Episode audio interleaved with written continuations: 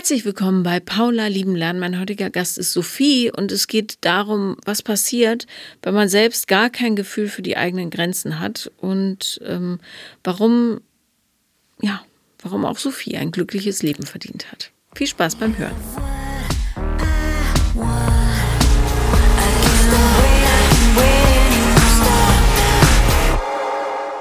Herzlich willkommen, liebe Sophie. Hallo. Du bringst ein sehr interessantes Thema mit. ja, wahrscheinlich ein sehr schwieriges Thema. Ja. Erzähl mal. Genau, also ich bin seit fast sechs Jahren verheiratet. Mein Mann hat äh, vor etwas über einem Jahr die Diagnose schwere Depression bekommen und dazu noch ADHS, äh, was natürlich total belastend ist für die Beziehung, weil er monatelang das Haus nicht verlassen konnte, ähm, ich alles alleine organisiert habe. Und genau in die Phase kam jemand zurück in mein Leben, in den ich mal sehr verliebt war vor meinem Mann, der mich aber damals dann geghostet hat, quasi. Also wir haben viel zusammen gemacht. Es war eigentlich auch klar, auch für alle Außenstehenden, dass wir ineinander verliebt sind, dass das aus uns was wird. Er war in einer Beziehung und hat immer gesagt, er braucht einfach Zeit. Und irgendwann hat er sich dann einfach nicht mehr gemeldet und war quasi verschwunden. Ja. Und auf einmal stand er wieder da. Wenn ich fragen darf, inwiefern stand er wieder da? Äh, wir haben uns bei einer gemeinsamen Freundin getroffen wieder. Mhm. Auf einem Geburtstag. Ich, sie hatte vorher angekündigt, dass er wohl kommen wird. Und ich habe gedacht, ja, Macht ja nichts. Macht ja nichts. Meistens ist er eh nicht gekommen, wird schon nichts passieren. Und als er vor mir stand, wusste ich nicht mehr, was ich machen soll. Mhm. Bevor wir auf deinen Mann zu sprechen kommen, hat, äh, kam es damals in irgendeiner Form zu einer ähm, körperlichen Annäherung? Gar nicht, nein. Okay. Hat einen Grund, warum ich das frage. Mhm. Und hast du ihn, habt ihr ernst gesprochen auf dieser Party? Also zum Beispiel, ich fand es blöd, dass du dich nie wieder gemeldet hast äh, oder das hat mich verletzt. Auf der Party nicht. Wir haben uns danach dann nochmal getroffen und haben darüber gesprochen und da habe ich ihn auch gefragt, warum das so passiert ist, weil ich mir das überhaupt nicht erklären kann und er sagt, er kann sich das heute auch nicht mehr erklären. Er weiß nicht, warum er das damals gemacht hat. Wir müssen mal einen ganz kleinen Sprung machen, mhm. zurück in die Zu äh, Vergangenheit, zurück in die Zukunft.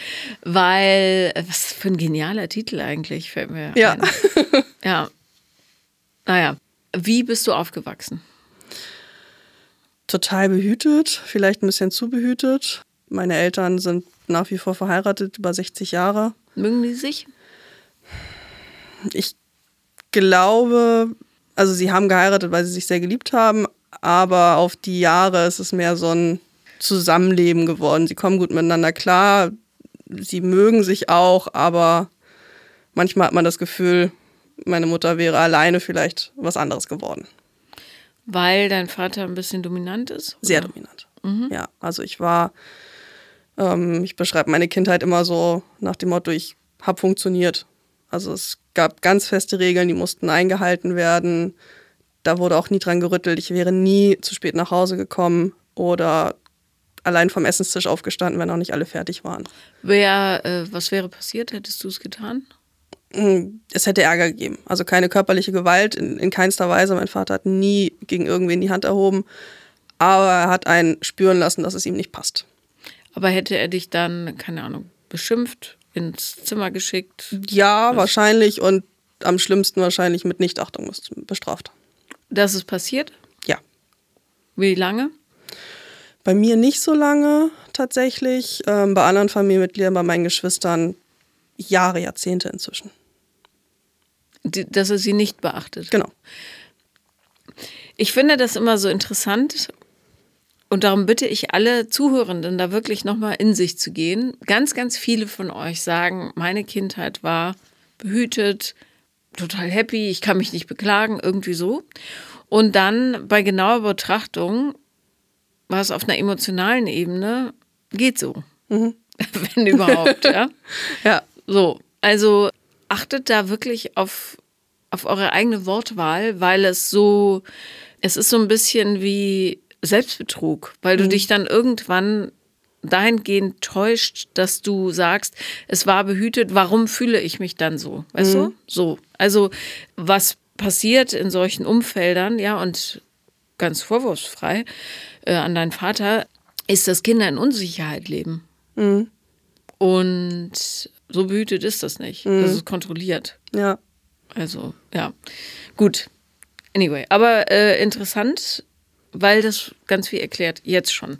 So, wie viele Geschwister hast du? Weil du Zwei. Gesagt, zwei, okay. Und du bist die Kleinste? Die kleinste, Ja. genau. Mit Abstand die kleinste. Okay.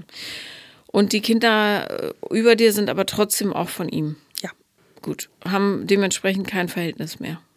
Äh, genau, eins von beiden nicht. Bei meiner Schwester hat sich das wieder gelegt. Die haben sich wieder zusammengerauft über die Jahre. Aber mein Bruder ist quasi nicht existent für meinen Vater.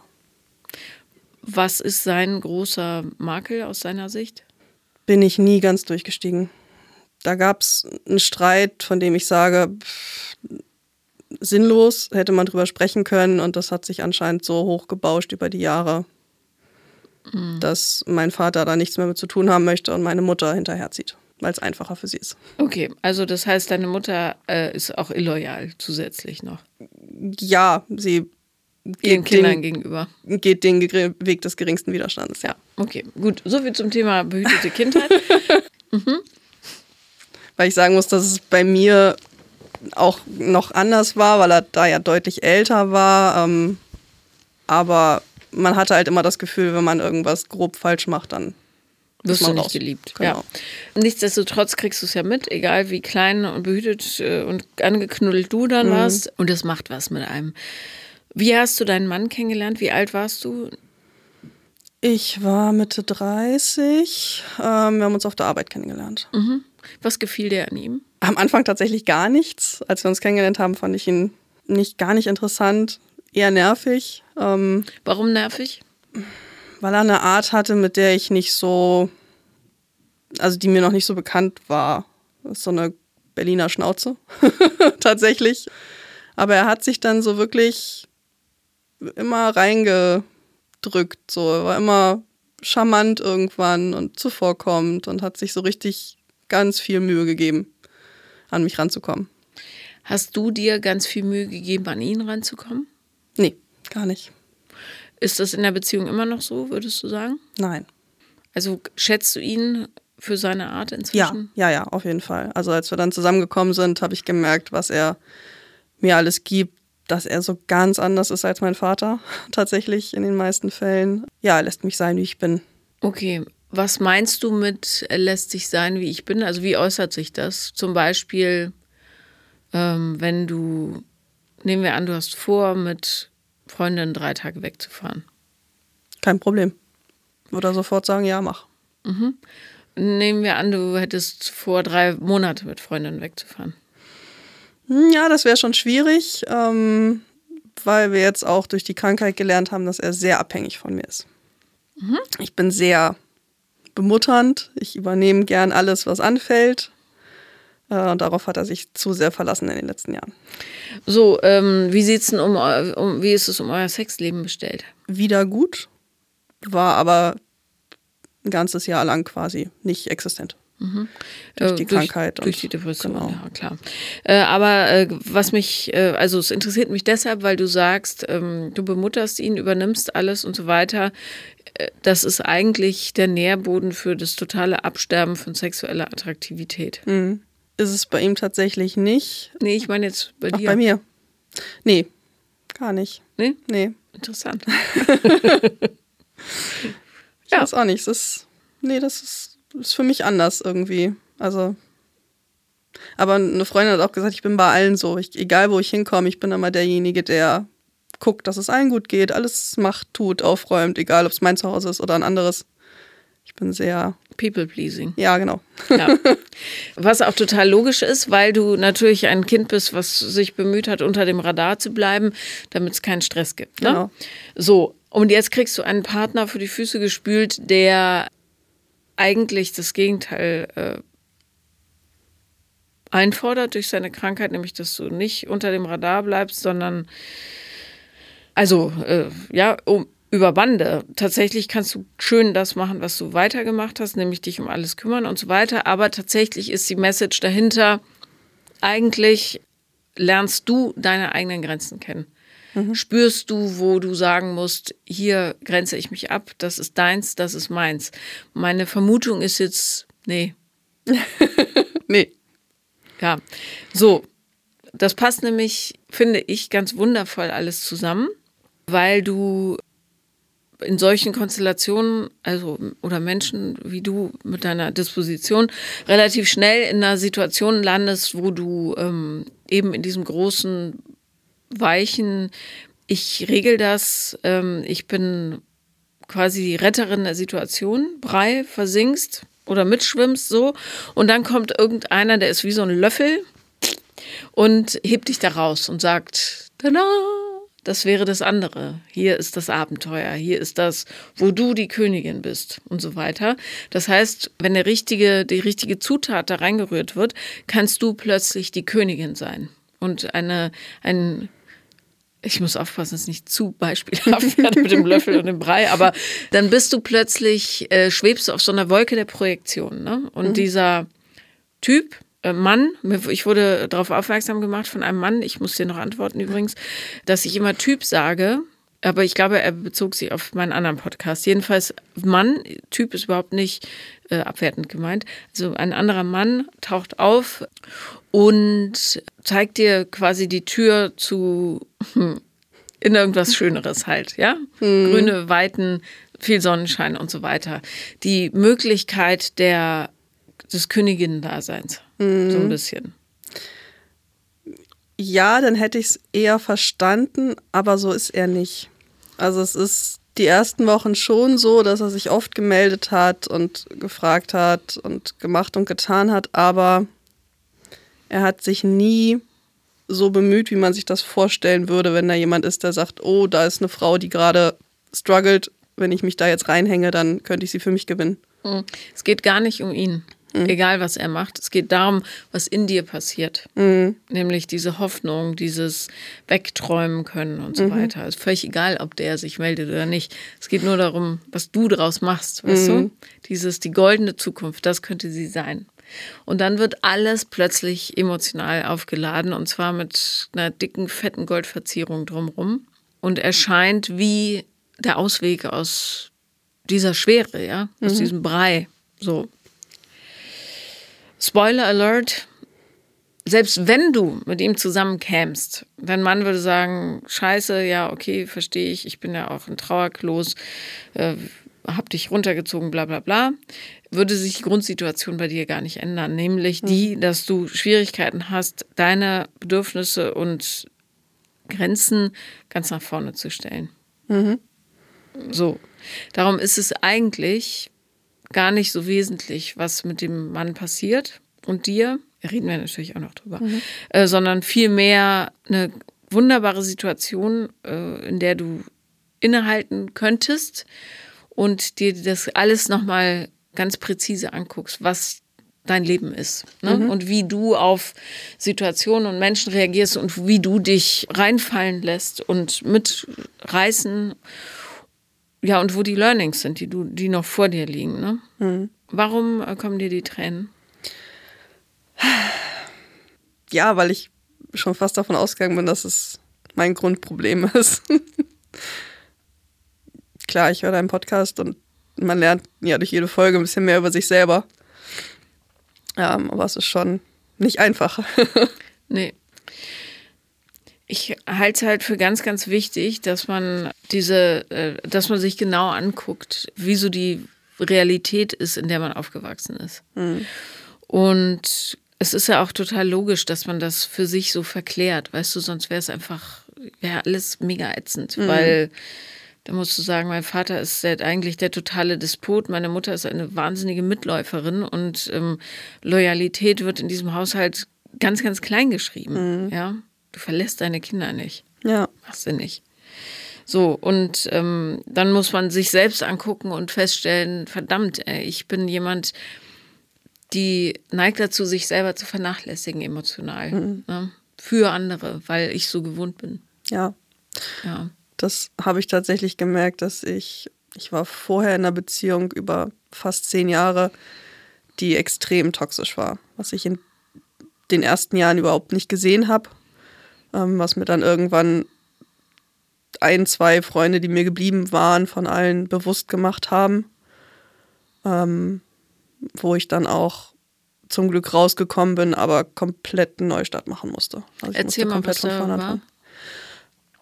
Ich war mit einer Frau zusammen und die wollte auf keinen Fall, dass es jemand rauskriegt. Also es durfte niemand erfahren. Und sie hat aber auch gleichzeitig jeden abgeschnitten. Also sie hatte eine Freundin äh, und das war's.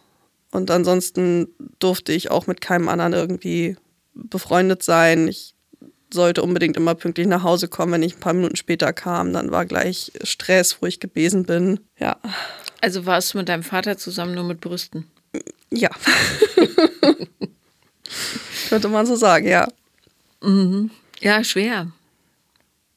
Ja, da hätte ich eigentlich gedacht, dass ich es damals geschafft habe, dass ich eingesehen habe, dass ich so nicht sein will, dass ich mehr selbstbestimmt sein will, aber anscheinend falle ich immer wieder zurück. Ist doch auch logisch. Also, das ist so schwer, sich daraus zu entwickeln, weil man super aufmerksam sein muss die ganze mhm. Zeit. Mhm. Also, im Grunde muss man bei jedem Gedanken, den man ausspricht, bei jedem Satz, den man von anderen hört, innehalten und nachdenken. Was äh, löst das in mir aus? Ähm, ja, was möchte ich wirklich? Wie fühlt sich das an? Die Zeit hast du natürlich nicht mhm. im Alltag, ist doch ganz klar. Und darum dauert dieser Prozess ewig lang. Das war bei allen so. Mhm. Also nur das Leben gibt einem immer wieder Gelegenheiten, das zu checken. Und jedes Mal, wenn man sich richtig mies fühlt, sollte man wirklich innehalten und wissen, aha, hier ist ein, ein Lesson to be learned. Mhm. Was habe ich nicht mitgenommen, was ich hätte sehen sollen?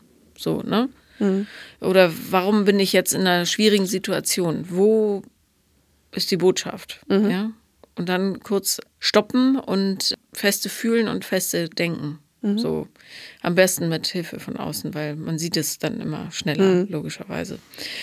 Aber ähm, das äh, macht es natürlich nicht einfacher. es, geht, es, geht, dann nur schneller, wenn man es mhm. häufiger macht und irgendwann ähm, schaffst du es auf äh, bestimmte Situationen ganz, ganz anders zu reagieren. Zum mhm. Beispiel, ja, ist natürlich wahnsinnig schmerzhaft für Menschen mit Depressionen, aber auch für die, die mit denen zusammenleben zu sagen, was äh, möchte ich eigentlich in dieser Situation oder bin ich nur Dienerin der Krankheit meines Partners, ne? Mhm. Wieder. Also ist das das Leben, was ich für mich so wähle oder wird es gewählt? Mhm. Und häufig bei Menschen, die so äh, ausgerichtet sind wie du, wird es gewählt. Mhm. So, dann hast du irgendwann das Gefühl, du bist auf so einem Schiff aber steuern kannst halt nicht. Ne? Mhm. Ist ein schönes Schiff, bleibst trocken, aber pff, wo du hinfährst, ja. sagt jemand anderes. Mhm. Und dann schwimmen da so Bojen vorbei und du denkst, ah, wenn ich mich da festhalte, dann wird bestimmt alles gut. Ja, wobei ich ganz genau weiß, dass ich da von einem Chaos ins nächste äh, stürzen würde. Zumal, ich weiß nicht, ob es dir aufgefallen ist, aber mir gleich und vielleicht liegt es an deiner Art der Erzählung, ich glaube aber nicht, der Mann wirkt nicht sehr zuverlässig und mhm. konsistent, äh, konsistent in seiner Zuneigung, was natürlich auch wiederum was sein kann, was dich total anzieht, weil auch das kennst du. Mhm. Mhm. Ja, das stimmt, aber wie werde ich das los? Naja, indem du äh, also um aus diesem Gefühlschaos jetzt akut rauszukommen, wäre es sicher sinnvoll zu überlegen, ist das, nehmen wir an, du würdest alles hinschmeißen wollen, ja? Wäre das der Kandidat, der so richtig, richtig gut für dich wäre? Realistisch betrachtet nein, aber das Herz fragt sich halt, warum? Warum ist es nach so vielen Jahren immer noch das gleiche Gefühl? weil das Herz ein bisschen dumm ist, leider, und ganz, ganz schnell anspringt auf Dinge, die es kennt mhm. und Dinge, die Projektionsmöglichkeiten eröffnen. Das bedeutet, ähm, du weißt ja bei dem nicht, wie die Realität wäre. Du kannst dir aber irgendwas erfinden. Und mhm. das ist weniger schmerzhaft als die Realität, in der du jetzt gerade lebst. Mhm. Okay. So. Und von außen betrachtet kann man, glaube ich, feststellen, dass das nicht der geeignete Kandidat wäre, um dein Leben ähm, so zu machen, wie du es dir erhoffst, erträumst und auch verdienst. Mhm. Ja. Ja. Also, du hast mir geschrieben zwischendrin, dass dein Mann auf Reha ist. Ist der jetzt wieder da? Ja. Ja, okay. Er ist wieder da, er ist auch wieder, geht auch wieder arbeiten. Also er kommt immer besser wieder rein ins normale Leben. Mhm. Aber es ist natürlich immer noch so ein bisschen Laufen wie auf rohen Eiern, weil jeder falsche Satz wieder eine Phase auslösen könnte. Ja, und dein Leben soll nicht laufen auf rohen Eiern sein. Und es ist nicht deine Verantwortung, darauf aufzupassen, dass er gesund bleibt mental. Also, du quälst ihn ja nicht, ne? Aber Ja. du musst trotzdem deine Wahrheit leben dürfen. So. Ne? Und wenn du jeden Tag mit Angst durch die Wohnung tappst, ist es A, genau wie in der Kindheit.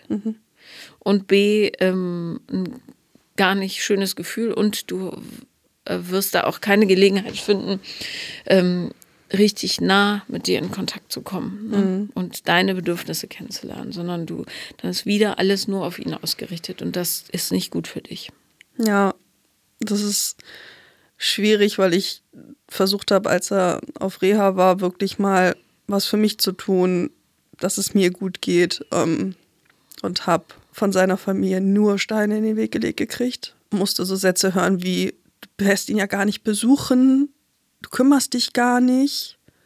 Ich dachte, ja, ich habe mich das ganze letzte Jahr gekümmert. Keiner von euch, nur ich. Und jetzt habe ich mal fünf, sechs Wochen für mich. Und keiner sieht es. Ja. Äh, und es ist für dich, ja, weil du bist dir ein gutes Leben schuldig, niemand anderem. Für dich ist wichtig, dass du damit jetzt anfängst. Und du bist so direkt unter der Oberfläche mit dem Schmerz. Das muss jetzt mal raus. Ja, das stimmt. Habt ihr mal über eine räumliche Trennung nachgedacht? Nee, weil ich glaube, dass das alles wieder schlimmer machen würde, weil er. Ähm, ja, ist schwierig, seine Auslöser sind. liegen ganz, ganz weit in der Kindheit. Scheidungskind, bei der Mutter aufgewachsen, die in meinen Augen überhaupt nicht mütterlich ist. Ähm, die selten da war, immer ihr eigenes Ding gemacht hat.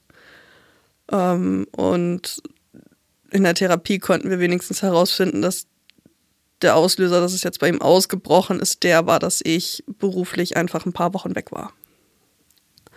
Und dass das für ihn zu viel war. Das klingt jetzt brutal, aber das ist nicht deine Verantwortung. Kommt mir aber so vor, weil ich denke, ich habe ihn ja geheiratet. Ich liebe ihn ja auch. Ja, Deswegen muss ich mich kümmern. du kannst jemanden lieben und trotzdem dafür sorgen, dass er für sich selbst in die Verantwortung geht. Oder nicht dafür sorgen, ist das falsche Wort, sondern ähm, erwarten. Ja, weil alles andere ist nur emotionale Abhängigkeit. Und dann geht es ihm möglicherweise gut, aber du säufst ab. Und du kannst es noch zehn Jahre weitermachen, 20. Schönes Leben wirst du nicht gehabt haben. Sein Unglück ist nicht deine Verantwortlichkeit. Und seine Reise ist auch nicht, du bist nicht seine Reiseleiterin. Du bist sein Reisebuddy oder Reisepartnerin. Aber das bedeutet nicht, dass du sagen musst, da geht's lang, da geht's lang, da geht's lang. Wenn du, also, das Dilemma ist hier, wenn du ihn nicht in die Verantwortung für sich selbst lässt, kann, wird er ewig in diesem Zustand bleiben. Auch das ist nicht deine Verantwortung, aber so Ja. ein bisschen, ja. Und er muss selber aufräumen. Und wenn er das nicht kann, muss ihm jemand Neutrales helfen. Das geht aber nicht mit Menschen, die so extrem emotional miteinander verstrickt sind. Also er muss das auch für sich entscheiden. Ne? Und häufig ist es, ist es so schwer, dann diese Entscheidung zu treffen, auch für ihn garantiert, dass sie das nicht können. Aber was halt nicht passieren darf, ist, dass du deshalb ertrinkst. Ja. Und eine Familie, die sich so benommen hat dem eigenen Kind gegenüber, seine jetzt, ähm, dass die dann sagt, du bist schlecht, das ist eine ganz große Unverschämtheit. Ja, Und das kannst du denen auch mal sagen. Ja, das habe ich auch, ähm, was dazu geführt hat, dass wir wochenlang nicht miteinander gesprochen haben, weil ich einfach auch so sauer war, weil ich das nicht verstanden habe. Und dass es jetzt auch ganz oft so ist, dass ich, also ich war sonst immer so, dass ich gesagt habe, ja, machen wir, kommen wir vorbei, People pleasing halt at its best. Und inzwischen sage, nö, mache ich nicht. Gut. Gut. Also da bin ich schon einen großen Schritt weiter, dass ich sage, zu den Bedingungen nicht mehr. Gut. Aber auch das war schwer. Ja. Also, in einer idealen Welt wäre es natürlich so, dass er ähm, sich massiv um seine Themen kümmert, mhm. sagt, pass auf, liebe Sophie, du, ich sehe, dass ich verantwortlich bin für mein eigenes Leben äh, und ich gehe das jetzt an. Ich mhm. danke dir, dass du mich dabei begleitest, aber ich weiß, dass nichts davon deine Verantwortung ist und so, ich arbeite jetzt und ich wünsche mir für dich, dass du an dir arbeitest und herausfindest, was du eigentlich möchtest. So. Mhm. Momentan ist es scheinbar nicht so. Er möchte, dass du die Dinge regelst oder was heißt möchte, aber es funktioniert halt so. Und er ähm, wartet auf den nächsten Crash. Mhm. So. Und wenn der kommt, bist du schuld im Grunde. Du bist die Auslöserin ist ja egal, ob es ausgesprochen wird mhm. oder nicht, aber so, dass das, was bei dir aus, äh, ankommt. Das heißt, du darfst eigentlich bloß nicht dich auf diese Reise begeben, in der du dann irgendwann feststellst, wer du eigentlich bist. Weil dann mhm. bricht das ganze System zusammen. So. Mhm. Und das ist nicht gut. Ja. Gar nicht gut. So, musst also an deiner Emanzipation arbeiten, tatsächlich. Ne? Und Beziehung führt man zu zweit. Du bist natürlich auch äh, ein Teil davon, du spielst ja dieses Spiel mit und mhm. sagst, hey, ich fühle mich auch gut, wenn alle friedlich sind und so weiter und die große Retterin, die alles regelt. Du hast es ja durchaus mit einem gewissen Stolz verkündet, dass du alles machst und ja. alles regelst. ähm, aber richtiger wäre halt stolz darauf zu sein, dass du jetzt rausgefunden hast, was du eigentlich brauchst. Mhm. Und das ist wahrscheinlich auch mal jemand, der dich ganz fest in den Arm nimmt und sagt, ich kann dich annehmen, so wie du bist. Hm. Ist nur schwierig, wenn ich selber gar nicht weiß. Genau. ähm, da musst du jetzt hinkommen. Ja. Wie schaffe ich das am besten? na, du fängst schon gut an. Ähm, bewein dich selbst. Mhm. Ja? Und mach dir klar, dass das Päckchen, was du trägst, ganz schön groß ist. Mhm. Und dass du keine behütete Kindheit hattest, sondern eine, auf der du wie in deiner Beziehung jetzt auf Eierschalen laufen musstest, damit du auch nicht auffällst ne? Mhm. und in den Fokus äh, gerätst. Das ist ein bisschen wie bei Herr der Ringe, ja, das mhm. böse Auge von Mordor. ja.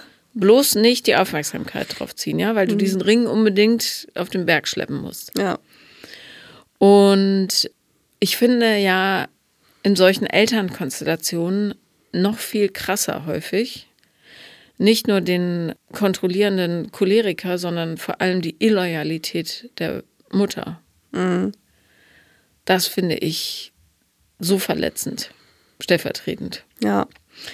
Äh, für alle, die es betrifft. Also, pff, das musst du dir erstmal, glaube ich, nochmal genauer anschauen, mhm. wo es da auch Fälle oder Gelegenheiten gab, wo du diese Illoyalität zu spüren bekommen hast. Mhm. Weil du dann weißt, warum du dir selbst gegenüber so illoyal bist. Ne? Oder verstehen lernst. Ja. Ja. Und du bist dir gegenüber illoyal. Weil du dir gar nicht erlaubst, ja, das Leben zu feiern für mhm. dich. Und es hilft dir möglicherweise, weiß ich nicht, wie dein Bruder drauf ist, das auch offen mit ihm anzusprechen, weil der, wenn der wirklich so das schwarze Schaf ist, dann ist es gut, weil der hat es dann im Blick was mhm. passiert, die Wahrheit quasi oder die Realität, dass du mit ihm sprichst und sagst, pass auf, dies und das ist mir aufgefallen. Wie siehst du das eigentlich? Hm, schwierig, weil ich auch überhaupt gar keinen Kontakt zu ihm habe. Ja, weil der dich natürlich als totaler Ally deiner Eltern empfindet, ne? Ja, wahrscheinlich. Ja.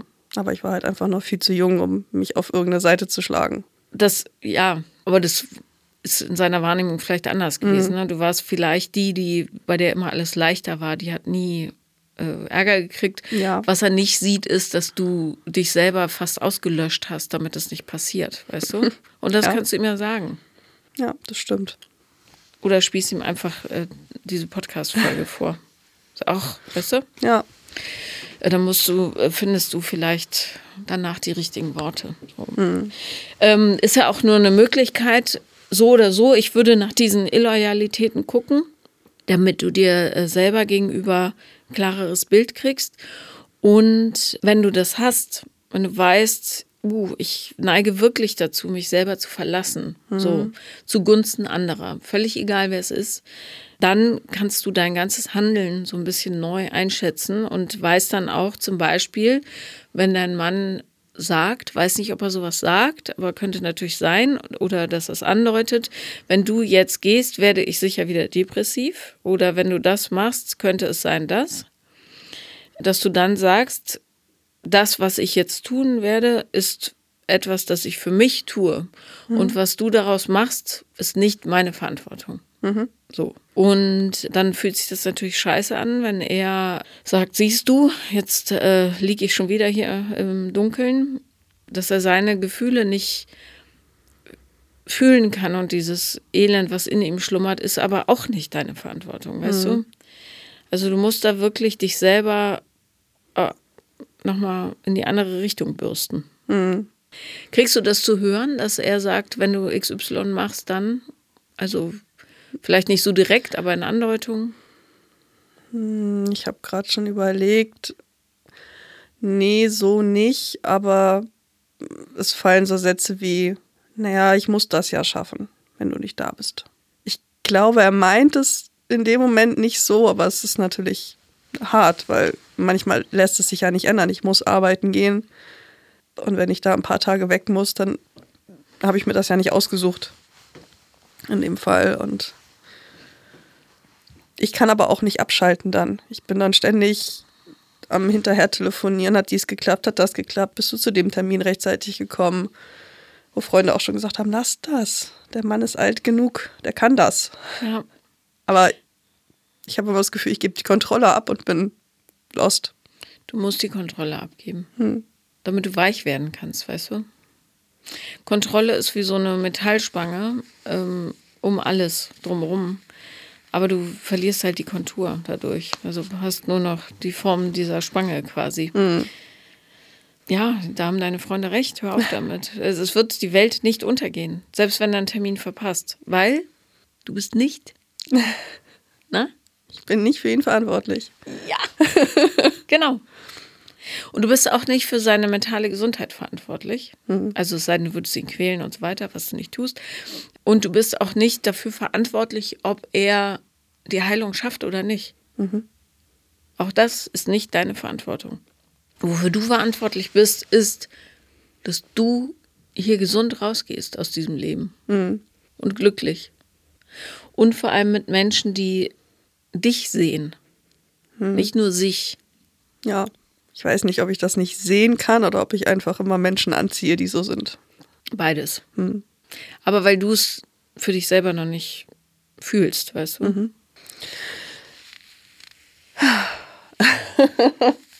Viel Arbeit. Ja, aber ähm, am Ende der Arbeit wird es einfach deutlich besser. Darum lohnt sich das. Ja.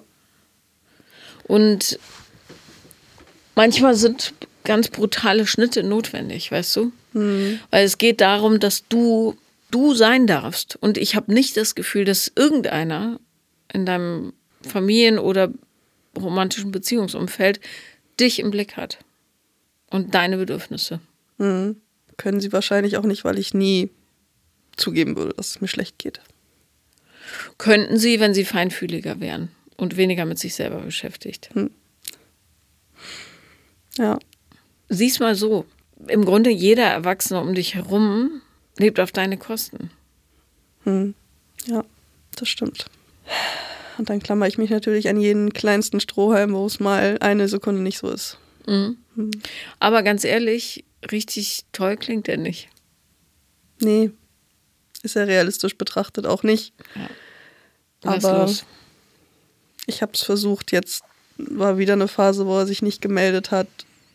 Ich habe gedacht, jetzt ziehe ich es durch, jetzt schaffe ich es. Es geht einfach nicht. Es ist ein schlechter Tag und ich schreibe doch wieder. Ja, weil du sonst niemanden hast. Du musst dich an so einen Z-Klasse-Mann klammern, weil du sonst niemanden hast. Das ist traurig. Darüber kannst du weinen. Ja. Auch nochmal. Plus, ähm, man kann aber auch drüber lachen. Ja. Ja. Also, weil, so. Also, das ist das, was dich retten soll. Nee. Ja, stimmt. Macht keinen Sinn. Nee. Das ist auch, also wirklich, das ist ja. Du brauchst irgendwas, was, was dir so Energie gibt. Weißt du, und ähm, da holst du dir nur mehr vom Alten ab bei dem. Irgendwas, wo du denkst, das macht mich glücklich. Und ich würde mich da eher auf eine Tätigkeit stürzen als auf einen Menschen erstmal, bis du einen Weg für dich gefunden hast, das für dich selber gut einschätzen zu können. Ne? Und ich sag's nochmal, auch wenn ich dieses Jahr mich selber da echt im Stich gelassen habe, sportmäßig, aber es war so viel los. Häufig geht innere Stärke mit äußerer Stärke Hand in Hand. Ich würde dir total empfehlen, Kraftsport anzufangen. CrossFit. Ja. Tolle Gemeinschaft. Wohnst du in der, Gro äh, ja, du wohnst in der Großstadt. Ja. Sowas wie CrossFit, funktionale Fitness, wo du in der Gruppe trainierst und wo du merkst, dass du äußerlich so stark bist und das fällt, also es strahlt nach innen. Mhm. Ja, kann man das Pferdchen ein bisschen anders aufziehen. Und ich würde dir dringend raten, äh, dich in eine liebevolle therapeutische Hand zu begeben und nur an, für dich Ja, Themen zu bearbeiten. das habe ich auch schon überlegt, aber es ist ja so schwer, an jemanden ranzukommen. Ja. Also, bist du zufällig privat versichert? Nee, leider Nee. nicht. Nee, ich auch nicht, aber hm. ja, ich, ja, ich äh, überlege was. So, jedenfalls, wenn dir das hilft, und ich weiß nicht, wie strukturiert du so in den Tag äh, gehst, würde ich dir empfehlen, morgens tatsächlich eine emotionale To-Do-Liste zu machen, an die du dich hältst. Wenn du unsicher bist, holst du den Zettel raus und guckst nochmal drauf. Und da müssen so Dinge draufstehen wie, ich höre auf, das Schicksal meines Mannes zu kontrollieren. Ja. Ja. Das bedeutet nicht fragen, hat er den Termin geschafft, hat er XY angerufen und, und, und. Es sei denn, es betrifft auch deine Lebensbereiche, zum Beispiel, äh, wenn der Strom abgestellt wird oder was weiß ich, Ja. logisch. Aber was seine Gesundung angeht, gibst du ihm bitte die Verantwortung dafür, zu 100 Prozent. Okay. Wenn er es nicht schafft, er ist ein erwachsener Mann, ist es sein Thema. Ne? Ja. So.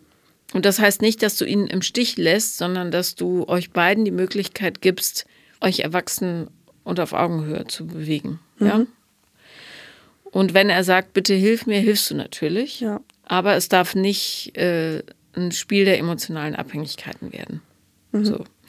Äh, und zweitens sollte da sowas draufstehen wie, ist das, was ich tue, denke, sage, in meinem Sinne oder im Sinne anderer? Und wenn es im Sinne anderer ist, machst du es nicht. Okay. Ja. Äh, ausgenommen sind natürlich äh, Dinge, die unbedingt notwendig sind. Kannst jetzt nicht auf der Arbeit den Stift fallen lassen, kannst aber, wenn jemand kommt und sagt, könntest du das für mich übernehmen und du weißt, äh, nee, trau dich Nein zu sagen. Ja. Und dann müsste da sowas draufstehen wie, ich sage die Wahrheit. Und das bedeutet, wenn zum Beispiel jemand anruft und sagt, du bist schuld, das, oder du kümmerst dich überhaupt nicht, dann sagst du ganz genau, was du denkst. Und da würde ich dann immer noch mal ein Minütchen vorher einbauen, damit du nicht in das, ja, aber ich wollte doch verfällst, sondern nee, ihr habt euch kein einziges Mal gekümmert. Und Ja. übrigens, jemand, der weiß schon. Ne? So, und ich glaube, wenn du diese drei Punkte, das ist jetzt natürlich unpraktikabel, aber so ungefähr, du weißt schon, dass Ja. du dich immer wieder zur Ordnung rufst. Wenn du nach diesen drei Grundsätzen lebst und dann auch noch fühlst, was du wirklich fühlst, tief drunter. Das ist jetzt, das schaffen wir in dieser Stunde nicht. Ähm, Das ist der Knackpunkt, ja, an die Gefühle, an die wahren Gefühle und nicht nur an die oberflächlichen ranzukommen, wie ich fühle mich schuldig oder so, sondern darunter liegt meistens, ähm, ja, ich ähm, werde nicht gesehen, niemand liebt mich, äh, niemand und so weiter. Und noch mehr, aber ähm, also wenn du an dieses Gefühl, an das, ins wahre Fühlen kommst, für dich, dann Das sind die vier Steps eigentlich. Okay. Und da geht es äh, echt ums Feintuning. Das bedeutet im Grunde, wenn du es schaffst, möglichst viele Handlungen, Gedanken daraufhin zu überprüfen, mhm. dann bist du irgendwann viel schneller als dein Muster. Mhm. Weißt du? Ja.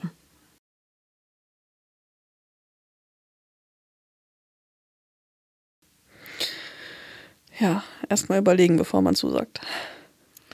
Ja, und ich könnte mir vorstellen, also wie fühlt sich das denn an? Wo sitzt es körperlich, wenn du, nehmen wir an, äh, er möchte, dass du die Wohnung aufräumst, nachdem du, ja, äh, frei erfunden, 14 Stunden gearbeitet hast und er drei Tage frei hatte und er möchte, dass du die Wohnung aufräumst, weil äh, er fühlt sich unwohl, so wie es ist. Mhm. Keine Ahnung, völlig konstruiertes Beispiel, aber so, ne? Hast du eine Ahnung, wo dieses Gefühl, was dann in dir hochkommt, sitzt ungefähr in deinem Körper? Ich würde spontan sagen im Bauch. Mhm. Wenn du das nächste Mal in eine Situation kommst, wo es so rumpelt in dir, mhm. weil das ist immer ein gutes, äh, gutes Indiz dafür, dass du im Begriff bist, was anderes zu sagen, als du tatsächlich mhm. fühlst oder dass eben was in dir angesprochen wird, was Beachtung braucht. Geh in, dieses, in diese Stelle rein am Körper, egal ob das in, in der Brust sitzt, im Hals, im Bauch, ähm, und fühle, was da, das habe ich eben so blöd formuliert, aber fühl mal, was dahinter ist. Und zwar gehst du da in ganz, ganz kleinen Schritten rückwärts. Also äh, er sagt sowas für dich total Gemeines wie nie räumst du auf, der Bauch zwickt, dann wirst du vielleicht oberflächlich denken, was, das stimmt doch gar nicht, mache ich doch. Oder ich habe ja keine Zeit, ich arbeite die ganze Zeit. Und wenn du dann rückwärts wie so eine Zwiebel das runterschälst, wirst du dann irgendwann an Stellen kommen wie ich fühle mich hilflos, ähm, nie hilft mir jemand, äh, ich brauche, ich wünsche mir Unterstützung. Und wenn du dann noch weiter schielst, wirst du möglicherweise in so ein Gefühl kommen wie, ähm, ich fühle mich ungeliebt, nicht gesehen, mhm. nicht wertgeschätzt und so weiter. Also es geht darum, dieses oberflächliche Gefühl, was auftaucht, dieser, dieser Verteidigungsmechanismus, den zur Seite zu schieben und zu gucken, was darunter liegt. So. Mhm. Und wenn du das so ein paar Mal machst, häufig, dann wirst du irgendwann verstehen, dass egal was in solchen Kontexten zu dir gesagt wird, das A nicht viel mit deiner wahren Handlung in der Situation zu tun hat, nämlich in dem Fall, du räumst nie auf, sondern du in, dich in Situationen bringst, wo du das Gefühl hast, ein ungeliebter Mensch zu sein. Mhm. Beispielsweise. So. Und das kannst du dann im Grunde aus der Situation so rausschälen, wie so eine kleine Perle aus der Muschel. Und nicht nur dir angucken, ob das stimmt in dem Moment, sondern wie es dazu kommen konnte auch. Also welche, welcher Anteil von dir und deinem Umfeld auch ja, sorgt dafür, dass du, dass dieses Kind in dir nicht geliebt wird. Mhm. Ja, und so, und dann bekommst du irgendwann nicht nur Mitgefühl mit dir, so sehr, dass du anderen nicht mehr erlauben wirst, dich so zu behandeln, mhm. sondern du kannst auch dich heilen, weil du weißt, dass dieses Gefühl ja per se nichts mit der Situation an sich zu tun hat, sondern dass es Grundproblem eben ist, dass du ähm, immer noch in einem Umfeld dich bewegst, das nicht zulässt, dass du geliebt wirst, inklusive dir. Ne? Mhm. Kompliziertes äh, Thema, so komisch dahingestammelt, aber ich hoffe, du weißt ja. ungefähr, was ich meine. Weil, ganz einfach gesagt, ähm, du, du, du bewegst dich in einer Variante deiner Kindheit gerade, mhm. aus meiner Sicht, die dir aber sagt, pass auf, es ist jetzt Zeit zu lernen mhm. und zu fühlen ne, und für dich da zu sein. Ja. Und dafür ist es gut, sich Unterstützung zu suchen. Ja. Und fall nicht in diese Falle, es gibt ja sowieso keinen, darum versuche ich es nicht, sondern sei richtig pestig. Mhm. Ja. ja, das habe ich ja schon gemerkt. Wir haben ja über 100 Anrufe gemacht, bis irgendwer gesagt hat, ja, könnte man eventuell für meinen Mann dann einen Termin freimachen, aber es war schon sehr anstrengend, ja. Ja. Ja, ja. Und der Mann hat natürlich auch ein blödes Schicksal, ja. Mhm. Das ist einfach so. Aber du darfst, es darf halt nicht die Grenzen zur Manipulation, zur emotionalen überschreiten. Ja. Und das ist für euch beide momentan der einfachste Weg. Mhm. Du lässt dich manipulieren, er manipuliert dich. Ähm, so sind alle scheinbare Gewinner. Aber am Ende halt keiner, weil er kann schlechter heilen äh, und du kommst gar nicht an dich ran. Mhm. So. Aber das müssen wir schon getrennt voneinander lösen oder würde es Sinn machen, da auch mal als Paar mit einem Therapeuten drüber zu gucken? Klar. Okay. Aber dein Weg sollte deiner sein, trotzdem. Mhm. Aber klar, wenn man das in der Partnerschaft macht, lohnt es sich immer, mit einem Paartherape oder mit einem Therapeuten gemeinsam drüber mhm. zu gucken. Total. Weil ja auch, wenn es sein Therapeut ist zum Beispiel, er nur seine Sicht der Dinge kennt. Ja, ne? so. Das fand ich eh ganz schwierig in dieser ganzen Diagnose und in diesem ganzen Versuchen, ihn wieder hinzukriegen, in Anführungsstrichen, dass niemand mit mir sprechen wollte. Was ich nie verstanden habe. Weil mhm. es ja immer noch eine andere Sicht gibt die vielleicht. Du musst dann aber nicht über ihn sprechen, ne? Sondern mhm. ausschließlich über dich. Mhm. Okay. Und äh, ja, du kannst nicht sagen, aber ich finde das eher und so weiter, mhm. sondern was ist mit dir? Mhm. Sag, wenn du es in dem Moment sagen kannst, äh, dass du ähm, Schwierigkeiten hast, deine eigenen Grenzen zu wahren, dass du überhaupt nicht weißt, wo die sind, dass du immer in Beziehungen warst, wo du dich hast emotional manipulieren lassen, weil du eben so eine Disposition hast. Mhm. Und dass du wahnsinnig kontrollierend bist und dich für alles verantwortlich fühlst und für alles verantwortlich gemacht wirst. Ja. Und sag, dass du unglücklich bist. Mhm. Das kannst du laut sagen. Ja. Ja, ist schwierig, weil man immer denkt, einer muss ja der Starke bleiben. Aber am Ende. Warum sollst es immer du sein? Wenn du immer die Starke bist, gibst du ihm ja gar keine Gelegenheit, auch mal stark zu sein. Mhm. Weißt du? Ja. Das stimmt. Ja. Und du hast jetzt 54 Minuten lang, liefen dir die ganze Zeit mehr oder minder die Tränen aus dem Auge. Aus ja. den Augen, du hast ja nicht nur eins. Und schau mal, wie nah das schon unter der Oberfläche ist. Das will jetzt raus. Hm. Ja. Und wenn es dir hilft, kannst du dir auch gerne wenn du zum Beispiel, ja, stressige Situation, du hast das Bedürfnis, einen Typen zu schreiben. Vielleicht hilft es dir, dir dann zu sagen, schau mal, sogar in einer Situation, wo ich das Gefühl habe, äh, ich bin, niemand ist für mich da, begnüge ich mich mit jemandem, der eigentlich auch nicht für mich da ist. Ja. Ja, dann kannst du vielleicht auch ein bisschen drüber schmunzeln und denken, naja, also das kann jetzt nicht der Standard sein, ja. Hm. Es kann nicht sein, dass ich von einem Typen träume, der äh, mir nie antwortet und plötzlich verschwindet und und und. Ja, das bin ich nicht wert. Naja. Also ich bin mehr wert, so. So, ja, genau. Deutlich mehr. Ja. So. Ja, ich glaube, da muss ich anfangen zu sagen, ich bin was wert.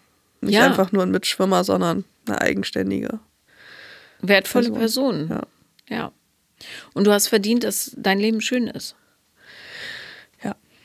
Und du bist nicht verantwortlich für das Unglück anderer. Ja, ich versuch's. Toll. Vielen Dank, dass du da warst. Ich danke dir.